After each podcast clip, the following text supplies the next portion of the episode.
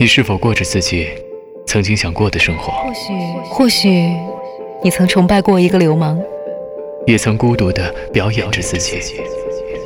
这世界每天发生着很多很多微小如尘埃的情感和秘密，只和当事人的你有关。无关的，我们无需也无法关注，因为我们自己也有无数随流沙而去的情感。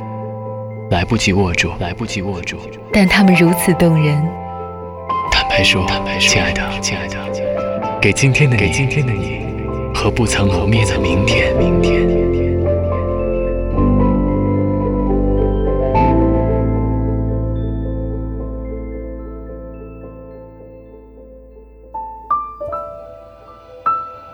缺乏安全感，据说是一种最严重的妇科疾病，几乎无药可救。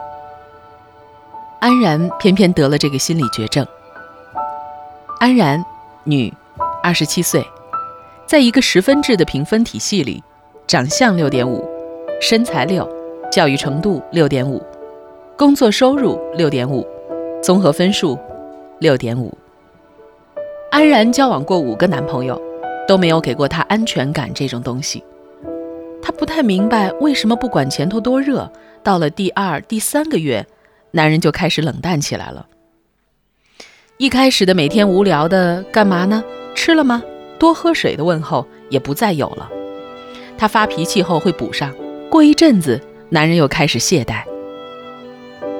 女人往往觉得这些无聊的问题很烦人，但是没有这些，他们又会去烦男人。老李是最近的男朋友，靠谱，对她不错，但是也开始懒了。安然的前四个男朋友的分手寄语分别是：“亲爱的，我累了，你要的我给不了。我觉得你变了，我希望你以后更独立。”他也知道自己有点太敏感了，每次他给对方发微信没有得到及时的回复，他就开始抓狂；每次对方和他说话的口气不那么有温度，他就要闹腾。老李看来比较抗闹腾。怎么闹他，他还那个样。土象星座这点确实好。安然和老李久了，身上的妇科病也确实有所缓和，但他觉得老李不爱他。他扒拉过老李所有的社交网站痕迹，已经不怎么发微博、朋友圈的老李，还是没有逃过 QQ 空间。当年稚嫩的老李，曾在 QQ 空间发表过几篇对初恋女友和别人跑了的痛心的言论。就算是现在。安然也能隔着电脑屏幕嗅出来那股子酸醋的味道。老李从来都不为他吃醋，老李也从来不查他手机、电脑，也从来不管他和任何朋友吃饭。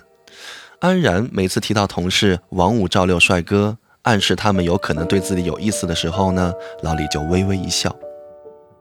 老李今天比较忙，在大项目上，微信经常是不回的，电话打过去就一句“我忙呢，一会儿回你”。有时候呢记得回，有时候呢却不记得。安然偏偏今天又很闲，闲则生事。他憋着不联系老李，突然发现老李哥们老张发了一张两人喝酒的开心照片。有时间和哥们喝酒，没时间搭理我。他气嘟嘟地抓起电话打给老李。电话持续地响着，没人接听。一种即将要被人抛弃的不祥预感笼罩着安然。初恋是这样，前前前男友、前前男友、前男友都是这样。他打过去的电话不再接听，这感觉实在是太差，就有一种你明知道对方不再想和你在一起，你还想确认一下的焦灼。他迅速挂了电话，干脆关机。他像个意识流精神患者，披上大衣。到楼下开出自己的二手小车，在北京的雾霾中无意识地行走。安然泪流满面，她这种脆弱是另一类女人完全无法理解的神经病。她意识到自己属于那种完全不能被冷落，只能一直处在热恋期的人，渴望有一个男人像神经病一样的爱她，占有她的一切。换句话就是霸道总裁嘛。但是呢，她从来没遇到过。而且自己也知道，没有男人会一直像在热恋期。他想到这里，精神有点恍惚。忽然，前面道路冲来一个人影，吓得他马上踩了刹车。这是一条小区外面的路，路灯昏暗。安然打开窗，想好好教训一下这个冒失的路人，却发现那是一个长发女人，用手捂着脸，脸上淌着血。安然吓得关上窗户，想夺路而逃。救救我！让我上车，有人追我！女人哀求地拍打车门。安然稳了下心绪，隐约确实看见后面有一个人影跑来，他动了恻隐之心，打开车门：“快上来！”长发女子钻进车，安然一掉头，快速驶往大路。怎么了？遇到抢劫了吗？快报警吧！安然递给女人一张纸巾。不用，谢谢你。麻烦你帮我开到远一点的地方，好打车。是是私人的事儿。什么私人的事儿？那男的，是我前男友。哎，他怎么把你打成这样啊？这也太缺德了！你赶紧联系你父母。不是他打的，是我撞的。怎么回事啊？女人不肯说。安然借他电话打给了熟人，一直把这个女人送到了熟人的地方才离去。女人非要留下安然电话作为感谢，谨慎起见，他只给了女人 QQ。安然决定这几天静一静，他拉黑了老李的微信、QQ 手机号码，他怕自己一旦有机会就会质问老李最近为什么不爱理他，但这种质问又很没意思。但是那天晚上的女人却加了他的 QQ，说对他救了他的行为表示感谢。安然憋不住好奇，问他到底怎么了。女人自称小陈，小陈说那天晚上前男友情绪失控，把她强行关在他家，他撞了墙，把头磕破了，他才肯带她出来包扎，他借机跑了出来。什么？还有这样的事儿？那你干嘛不报警呢？报警也不会把他怎么样吧？就会当家务事儿吧？何况，毕竟相处了一场。小陈大概找到了情感树洞，开始讲她挥之不去的前男友。他们是去年在一个活动上认识的，彼此也算一见投缘，郎才女貌，门当户对，也算山盟海誓，轰轰烈烈爱一场。这不挺好的吗？干嘛要分呢？安然不太明白，他疑心病实在是太重了，他几乎不让我和异性有接触。甚至要让我辞职当家庭主妇。一开始的时候，我还以为他开玩笑，后来我发现他是认真的。他偷看我的手机、电脑，甚至还给我装了窃听器，大闹了我和两个男同学的饭局。我实在是受不了了。怎么会这样啊？是你让他没有安全感吗？我觉得我就是正常谈恋爱啊。他不让我穿裙子，即使是夏天，这个确实很奇葩哈。安然默默地扒拉了小陈的相册，长得是不错，但也不至于倾国倾城。呃，何况林青霞老公也没这么管过她吧？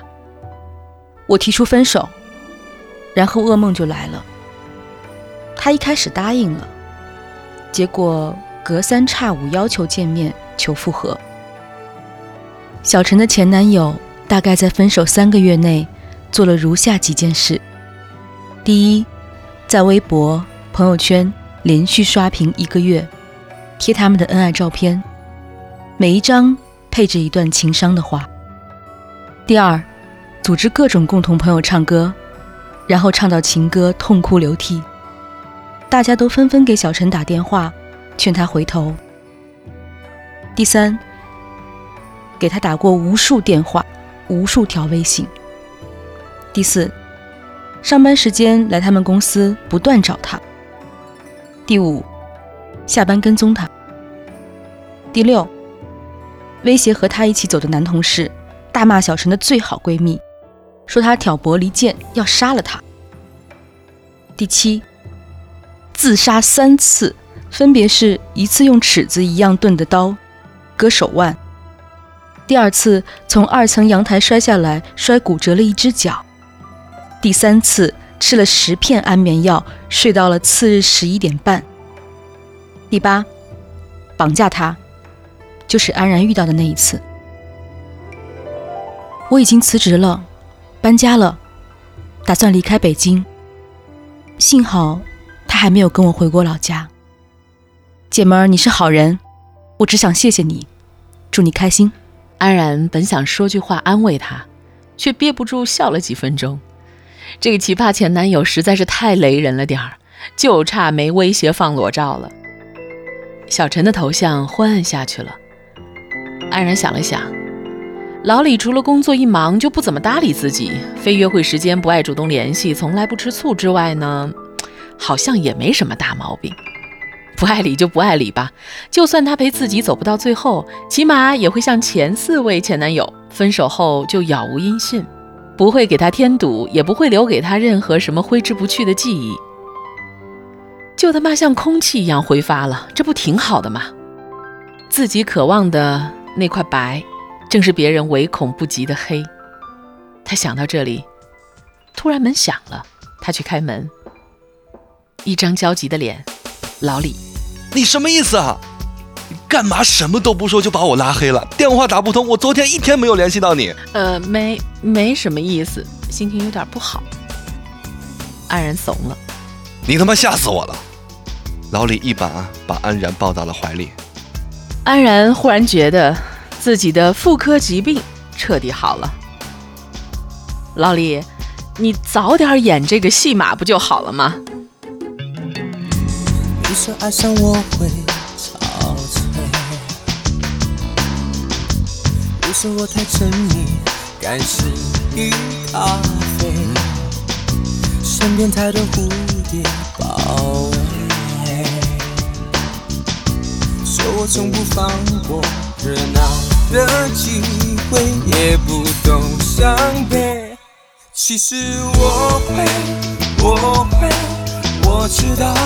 你想退，爱自由的天性，我能怪谁？其实我会，我会，我也想更完美。你永远不会懂多愁善感的滋味，双手永远是有罪。难道深越深的？就应该慈悲，爱上我们会有点累。善良、有情、天性，你慢慢体会，爱不要后悔。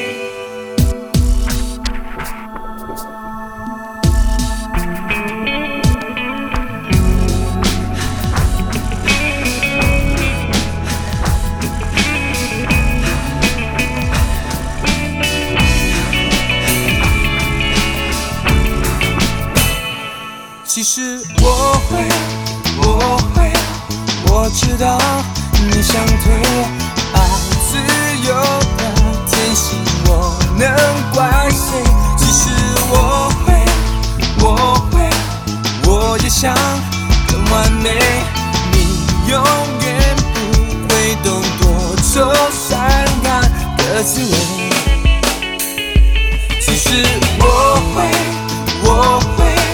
我也想更完美，你永远不会懂多愁善感的滋味。微信或新浪微博搜索“欢喜广播”，干掉不快乐。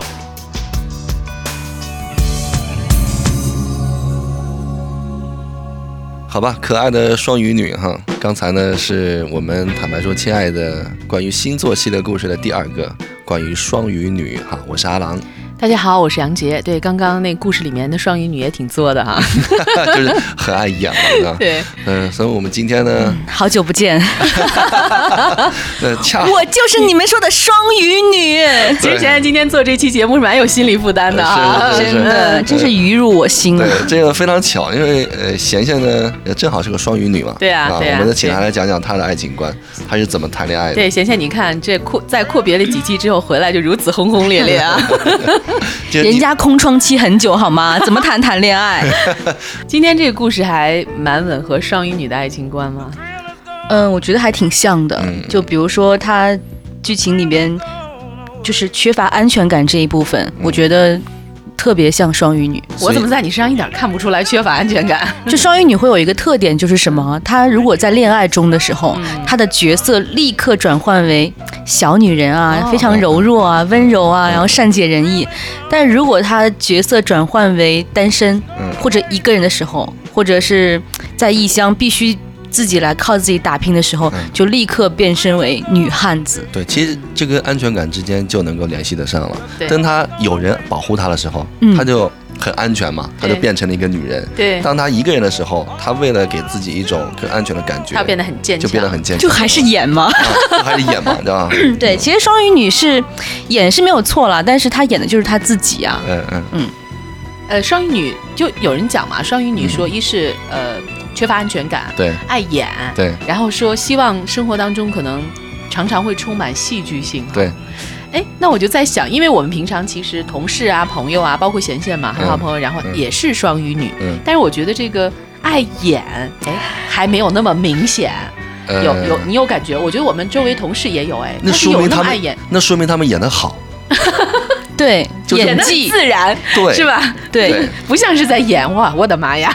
因为双鱼女她可能她自己不觉得是演啊，但她会在遇到一个事情的时候，或者遇到一一段人和人的关系的时候，她会主动的去设计这个场景，然后设置她自己希望得到的这个结局，然后在这个过程当中呢，再去配合剧情，以及导致她。得到他最终要的那个结果，然后还蛮享受这个过程，就是导演、编剧、演员集一身，天生的好演员。你像我们土象星座哈，呃，我们是这样，就是这样的，嗯，我们就真实的给你哈，不会说是像你们，哎，我要给他一个那样的角色，OK，那我就朝那方面去演，对吧？你会你们会这样想是吧？对，会 cosplay 啊。为什么会去演啊？就是因为双鱼女会很介意，不也不是介意，就是双鱼女会很在意别人的想法。嗯，她会设身处地的去站在别人的角度考虑问题。就是对方可能他希望是怎么样的，我就不想让他觉得太失望或者太不舒服。对，所以双鱼女一般来讲是可以用另外一句话来讲，就是比较有同理心和洞察力。是所有吗？那我典型型是这样，对对，我觉得显现，但我是非典型型啊，真的吗？我觉得你有哎。对，也也就是说，比方说对方喜欢一个这个萌萌哒的一个女朋友，那你就会给她一个呈现这样的状态。对啊，我绝对不会呈现御姐啊。嗯，就是很就是说很贴心嘛。啊，嗯，在那个过程当中是我。发自内心的想要去变成他喜欢的样子，那你这个演，你可以演一辈子吗？如果他喜欢萌萌哒，但你就分明不是萌萌哒，那你能够给他一辈子的萌萌哒吗？我会试着去妥协和改变，但是不会变成完全从一个女汉子啊或者御姐类的变成一个小小公举，这样是对。所以你看啊，就贤贤讲嘛，就是每个星座其实它有典型性、非典型性，对吧？它可能很有一些特质就非典型性的。但是我觉得这是一方面，就星座给你的是一方面，另一方面可能本身这个人的性格，对，或者他生活当中的历练，他的情商的高。双鱼女是叠加起来，可能又会呈现不一样的东西。对他。他是会去理解，然后试着去改变自己和妥协，嗯嗯，这个是他，我觉得就是去迎合，就是就是爱为爱不顾一切这一种，就是我可以去，就你不要来善，就你不要来主动改变我，但是我可以去为了爱你而改变自己，妥协，妥协。和改变自己，嗯，这个是。一个比较准确的说法，不同的双鱼女可能这个妥协的这个程度是不一样的。我觉得对于贤贤来说，就你像有些其他星座，他就我就是这样，我就是不要改变。对对对对，像我们摩羯啊、处女啊这种土象星座，就是就是还比较这样啊，就这样呀，我就是这样呀。嗯你你爱喜欢不喜欢，你爱理不理。对啊对啊对啊，对 我就真实给你就 OK 啊。我们一一般不会妥协。所以你有时候看到星座的时候。就会隐隐的觉得，哎，我跟这个星座的描述还是有点像。那这个像呢，其实就是你在心里暗示自己，说我应该要这样去做。很大一部分，我觉得真的是心理暗示。对，因为在我我记得，反正是小的时候啊，或者读书的时候，可能不像现在的九零后、零零后孩子会对星座这么关注、很了解。就讲起来星座的时候头头是道，那个时候没有这个概念。没有但是后来慢慢发现说，哦，原来我是这个星座，嗯然后你会发现这个特质对应到自己身上有几点是比较吻合，那你就会匹配剩下的几点，嗯就做这种心理暗示，我觉得都会有关系。嗯，因为这个星座是舶来的一个观念嘛对。对对，但是他后来，因为我之前在做 HR 的时候，其实我们也会参考星座。嗯你比如说，你要是创意类的、设计类的这种工作，我们就很希望找双鱼座啊，因为他满脑子都是设计嘛。梦幻，嗯，对，他会他浪会有，漫是吧？爱浪漫，爱幻想，嗯，比如说设计师、婚礼策划师，然后这种只要跟策划创意有关的工作，我们都会比较倾向于水象星座。对，嗯。它能够给你结构出一个故事的情节。但如果你要找一个技术宅，那我们就就会偏向土象星座对，。像摩羯啊，对，他就很实事求是嘛。对对然后一是一，二是二嘛。但是双鱼座他会，他会去体察和改变。嗯嗯，呃，那么在双鱼的这个关键词里面，还有一个字就是作，这一点你怎么看？就你自己不会觉得这是作，但是可能就是让别人觉得会啊有点作。对啊，今天这个故事里面的呃安然就蛮作的啊，嗯，就是我记得我看过一个说法啊，关于星座的，说嗯，像处女啊，或者是金牛啊，金牛就很爱钱嘛，啊就是爱财。对对，那另外一些星座就是完全就是感情在我生命中是最重要的。那双鱼女有一个说法，在最后一句，我觉得虽然这个话不好听啊，但是确实有道理。双鱼女是打着我要感情的这个牌，嗯去感情和钱全部都收入囊中，是这样一个说法。所以，嗯，不能说他就是完全是爱幻想。其实双鱼座也蛮有脚踏实地的一面，就是这个里边讲太极嘛，嗯，所以双鱼是所有十二星座里边比较不容易猜得透的一个星座，就是因为他自己是在随时转换的，他跟双子又不一样，嗯双子是两个极端在转换，双鱼座就是自己跟自己很合拍，啊啊，就是我自己跟自己就已经把这个，呃，整个环境和气场融合的非常的好。所以蛮自然，转换的不动声色。就 对自己跟自己打太极。对对对对对，左手、右手这样。嗯嗯那么在整个的恋爱过程当中，你有没有接受过就是其他人对你的评价？有他们会怎么说你？他们的评价就是因为双鱼女她看起来会比较的温和，嗯就是我们讲的比较有亲和力，嗯但是她其实内心深处是比较固执和坚持的。哦，嗯，还有就是双鱼女看起来外表可能比较甜美，但是其实内心十分的 rock。是吗？嗯哼，其实，在从我们男人的角度而言去看双鱼座哈，就是觉得我认为在十呃十二星座当中，双鱼座是一个最具有女人性的一个星座，就是他会萌萌哒，然后呢，那应该男人蛮喜欢的呀。对对对，温柔如水啊，嗯有点善变是吗？啊就那种，就是他他会跟你可能可能会跟你撒娇啊发嗲呀、然后呢就感觉到他的女人性比较的强。来来来，我我我我我问了一下度娘哈，其 实其实很多的演员都是双鱼，可能还是在演员身上嗯。艺术气质，对对对，林志像玲吗？像李冰冰啊，对。啊然后猜猜看，你觉得还有谁会是双鱼？我觉得林志玲就蛮像的。林志玲这上面没有提到哎，一会儿可以查一下。嗯。徐若瑄啊，啊，徐若瑄很像，然后金喜善呐、哈哈还有伊丽莎白泰勒哈啊，哈，还有啊、什么曾宝仪啊、宋慧乔啊、乔妹，啊然后还有、呃叶童、啊哈哈，还有搞音乐的范晓萱。李宇春，啊，李宇春。啊有的，嗯，真的、啊，李宇春太不像双鱼了吧？还有呃 Angelababy、啊。刘诗诗，全部都是双鱼哎。啊，真的就是那种很女人的嘛。你发现没有，啊赵薇好像也是双鱼，对赵薇是双鱼座，你发现没有？就是双鱼，她就是看起来都会比较好相处。嗯嗯。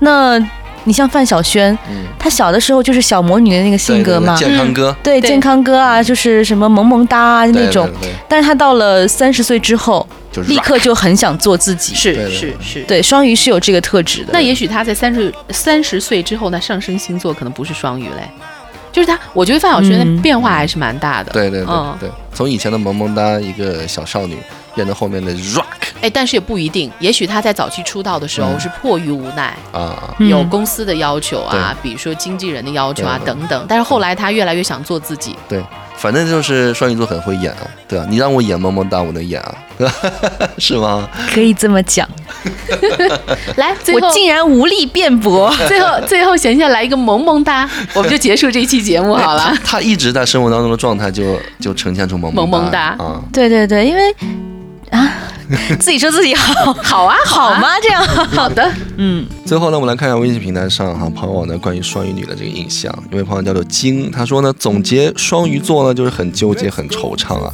这个多变的性格使男朋友贴得近，他就会烦，就会吵架；离得远远，他就会胡思乱想，然后吵架，特别没有安全感。哎，就是这个故事里面的安然啊，对啊，就跟老李啊，对，然后就讲嘛，这这个故事前面也有讲说，就是常常作，但作着作着自己又想开了，还蛮奇怪的。对对对自己能够自我消化。对他不会让别人去提醒你啊，或者怎样，他自己就会意识到说，哦，原来我这样不太合适哦。这哎，样，挺善解人意的一个星座哈。那么你给双鱼女一些建议吧，在恋爱当中。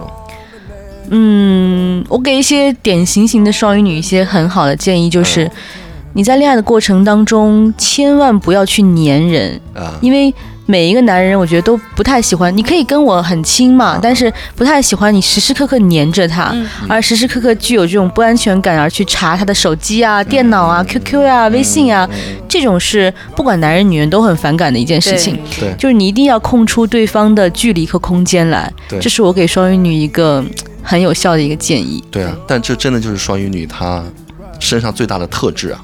优点呢？她就是黏你啊，也是优点呢，对吧？对不对嗯？就看对方怎么理解嘛。呃，对嗯对。对对对，而且我觉得这个安全感，有的时候，尤其是女孩子，就是女性在这种两性关系和婚姻关系里面，那个安全感怎么来？对对就不是说你黏着对方，你给我钱，你给我想要的关怀、甜言蜜语，那个安全感就有的。而且尤其现在现现在的这样一个时代，这个社会里面，嗯我觉得越来越独立的女性，可能那个安全感，嗯我可以，会越来越稀释掉。对对嗯对对，我可以用很多多元的一些东西来填补，来嗯获得这个安全感。嗯，好吧，那么今天的坦白说就到这里哈。呃，记住各位呢可以来投稿哈，我们的邮箱是欢喜点儿 radio at qq.com。对，我们可以预告下一期吗？然后大家可以在我们平台上互动。好吧，我们呢也可以提前给大家预告一下我们下期的星座哈，万年黑，对，现在已经被平反了。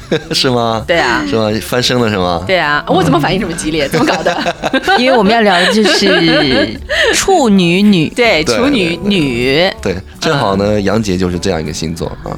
下期我们来剖析一下你。哦，我下周时间档期好像不要不要不要讲，不要讲。OK，嗯，好，各位呢，如果说你对处女女有什么想发表的言论哈，或者你本身就是处女女，对嗯，对，你可以发到我们的微信平台，对参与啊互动哦。对，在公众号里搜索中文的欢喜广播就 OK 了。嗯，好，这期就到这里，拜拜。下期见。好，拜拜。我坐在这里看着时间流过。